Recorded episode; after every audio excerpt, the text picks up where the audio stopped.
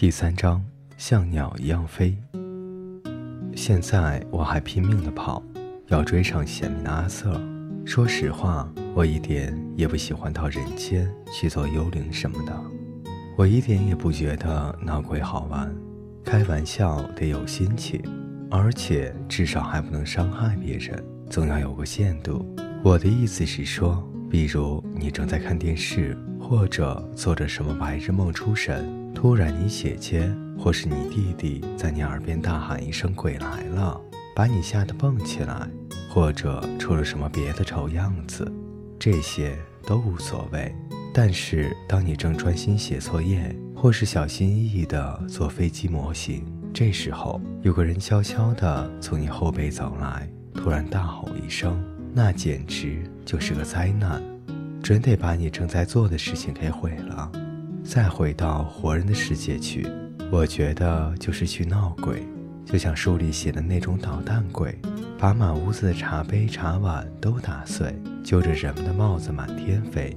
我一点也不觉得给人们捣鬼，让他们害怕出洋相有什么好玩的。其实去干这些捣蛋的事才犯傻呢。我一直奇怪那些幽灵干什么总要在老房子里吹口哨，把暖水瓶扔出窗外。我真觉得那些幽灵的脑子里是进了水了。怎么总也长不大去办点正经事呢？在小孩的时候开个玩笑，犯点坏还是可以的。但如果一个家伙都活了九百多岁，还竟爱干这些事，那可真的有点不可思议。至少他们也该找点跟自己年龄相符的事情去做。后来我发现，其实事情完全不是我原来想象的那样，因为许许多多的幽灵并不是存心捣蛋的。他们是来完成他们还没有干完的事情，比如我就是这样。而且幽灵还真的会飘荡，真的，幽灵能够飘荡在他们过去的时光中。不过这些都是我后来才知道的。现在我还得拼命地跑，要追上前面的阿瑟。我一边跑，还一边琢磨着鬼魂的游荡，心想最好阿瑟不是带我去做什么捣蛋鬼。但愿阿瑟不是那样的鬼，不过我也不用太着急，反正一会儿就知道是怎么回事了。阿瑟对另一个世界了如指掌，想想看，他都在这里待了一百五十多年了。当然，这里也许根本没有时间，我是拿活人的世界里的时间来算的。我们好像是往那个大文书桌那里跑，他一边跑还一边四处看。这是他的习惯，总是在找有没有新的路或者拐角，他以前没有走过的。如果发现了，他就会说：“我还没试过这条路呢，我得去瞧瞧看。”或者，也许他今天在这条路上，我今天能够找到他。他手指就会不停地摸那个珍珠纽扣，你就知道他又开始想妈妈了。不过也开始担心，他是不是真的能找到他的妈妈。他说：“我今天能够找到他，这话有点逗，因为在另一个世界里，根本没有天的概念。泛着金红色的光芒的太阳，永远不会真的下山，天总是黑不下来。在远远的地平线上，能看到一抹淡淡的蓝色。阿瑟和我不停地向文书桌那里跑，但我发现，所有的人走的方向都是跟我们相反的。我们是不是走错了方向？”我有点不放心，我们是不是走错了方向，阿瑟？哪儿的话？他回答我的时候，腿一刻也不闲着。我们跟别人走的路是不一样的，我们没有走错，只是走的不一样。我远远望见另一群人，他们不像我们，似乎没有什么没有干完的事，他们看起来都很安详平和。那群人要去哪儿啊？我问阿瑟，他有点不屑一顾地看了看我，但他肯定又马上想起来，我是刚死没多久的人，什么事情还都不知道，就告诉我说：“那还用问？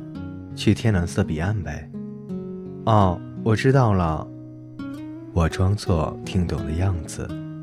他们都是去天蓝色的彼岸的。我其实挺想搞清楚这一切是怎么回事，但我忍住没有问。琢磨，这可能是我能用来形容这件事最好的一个词了，就是自己好好的独自的使劲想，而且要把自己的想法广播出去，就像是电台放信号那样。但愿你能接收到我的信号。自从我死了以后，我就有好多时间用来思考了，也是为了来打发时间。我想了好多活着的时候从来不曾想过的事情，结果发现，原来以为理所当然的好多事，都变得特别奇怪起来。就拿写书编故事来说吧，那些故事都是从哪里来的呢？编故事讲的那些人总是说，我突然有了一个灵感。于是就有了一个特别好的故事，这些情节都是他们自己冒出来的，故事都是他们自己编出来的。这些话都是那些作家常说的，我也挺相信的。但是这些故事到底是从哪里冒出来的呢？冒出一个东西，总该有它冒出来的地方吧？我猜应该有不少像我这样待在这里另一个世界的人。是我们这些人把故事告诉那些作家的，我们不是拿根笔、拿张纸把故事写出来给他们，而是像广播电台那样，我们把自己的信号传出去，可能有个大人或是小孩就能把它接收了。接收的人可能是位先生，也可能是位太太，可能是个男孩，也可能是个女孩，再确切的我就不太清楚了。反正事情大体上应该是这样的，至少我对此坚信不疑。不知道你怎么看这件事情？我活着的时候就特别想弄明白这些事：为什么鬼魂会常常回来显灵？比如代话说：“诺曼叔叔问你好。”贝里尔大婶告诉你：“什么都能忘，就是别忘了喂鸽子。”其实鬼魂他们把话都说了。只是你们没有认真去听罢了，不是吗？难道像我这样的鬼魂不早就告诉你另一个世界的情况了吗？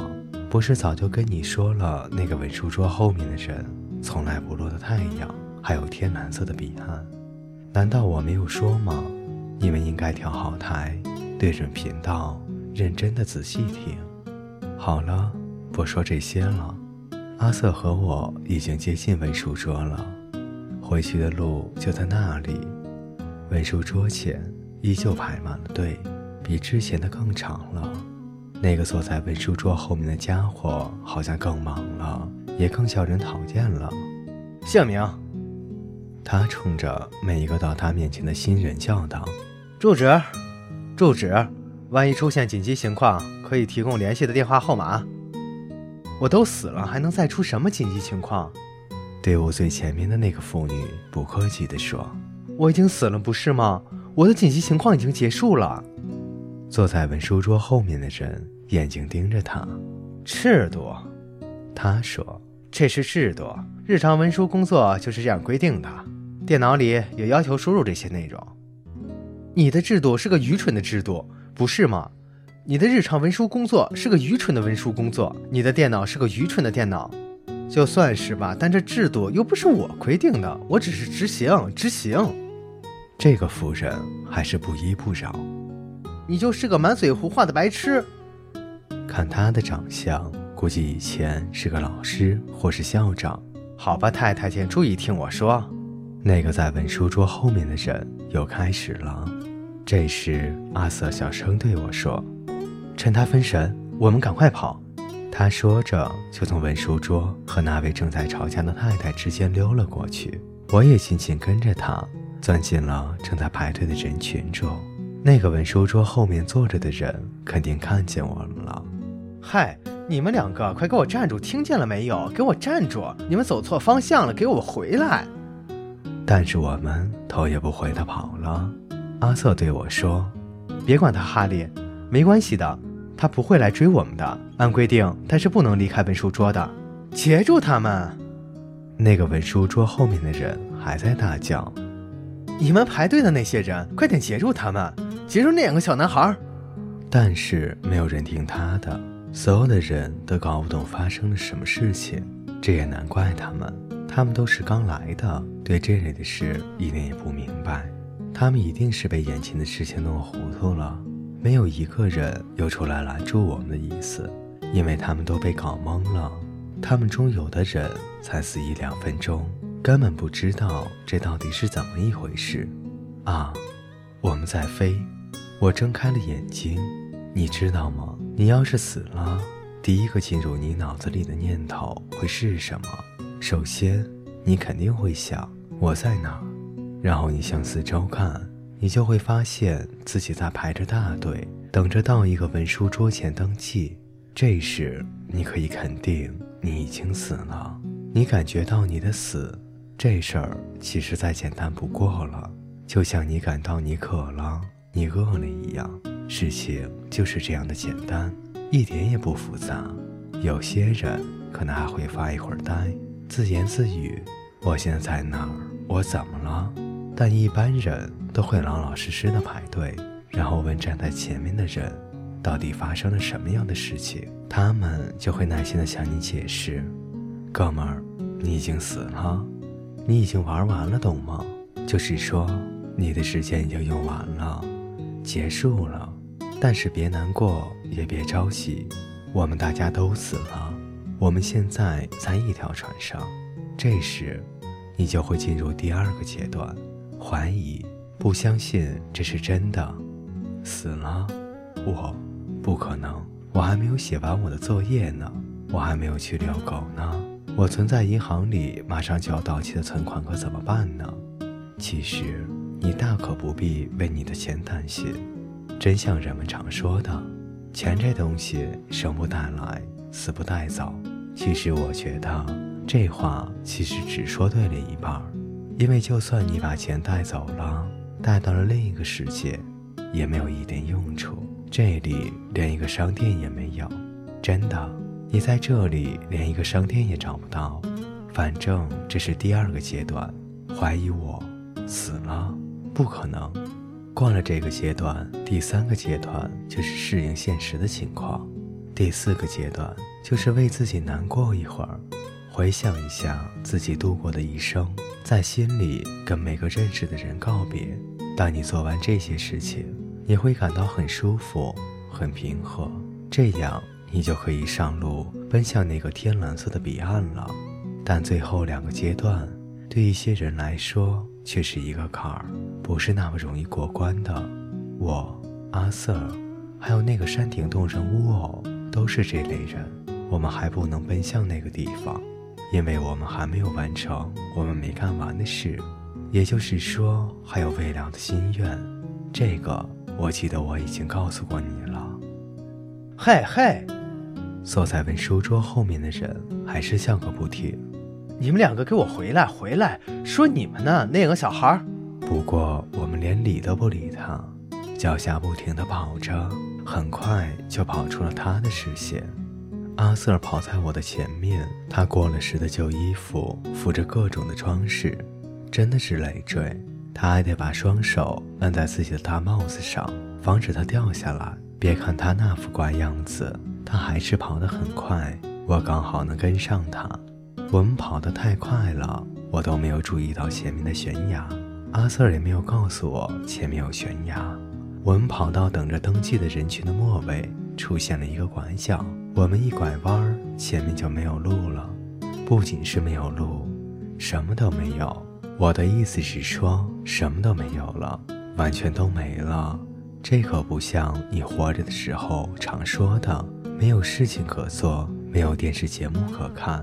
这可是什么都没有了，就像是从一个悬崖上掉了下去，什么都没了，没有亮光，没有黑影，什么都没有。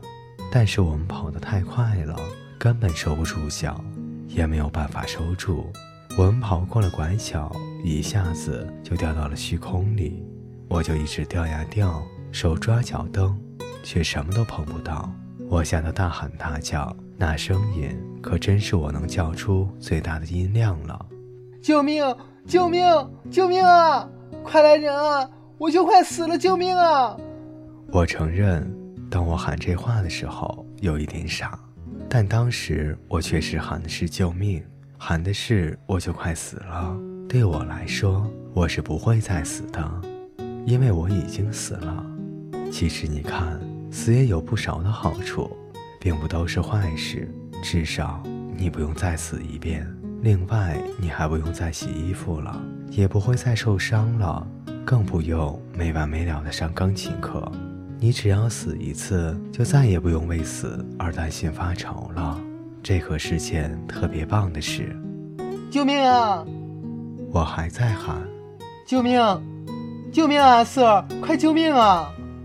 我当时紧闭着双眼，等着自己重重的摔在地上，但四周除了我自己的喊声，出奇的宁静。我甚至都听不到我下落时带起的风声，因为好像就根本没有风，什么都没有。我忽然听到一阵笑声，我特想睁开眼睛看看，但是还是不敢，总觉得我会砸在什么东西身上。我当时忘记自己其实早已经死了，已经没有任何东西可以伤害我了。笑声又来了，可是跟刚才的不太一样。不过它倒不是那种来自地狱里的魔鬼的那种恶毒的嘿嘿的笑声，至少我知道自己没有掉到地狱里去。我渐渐听了出来，那是阿瑟的笑，大概他是为自己成为死人而感到高兴吧。我猜的，我感到我们根本没有掉下来，啊，我们在飞。我睁开了眼睛。各位听众朋友，第三章为您播讲完毕，我们下期再见。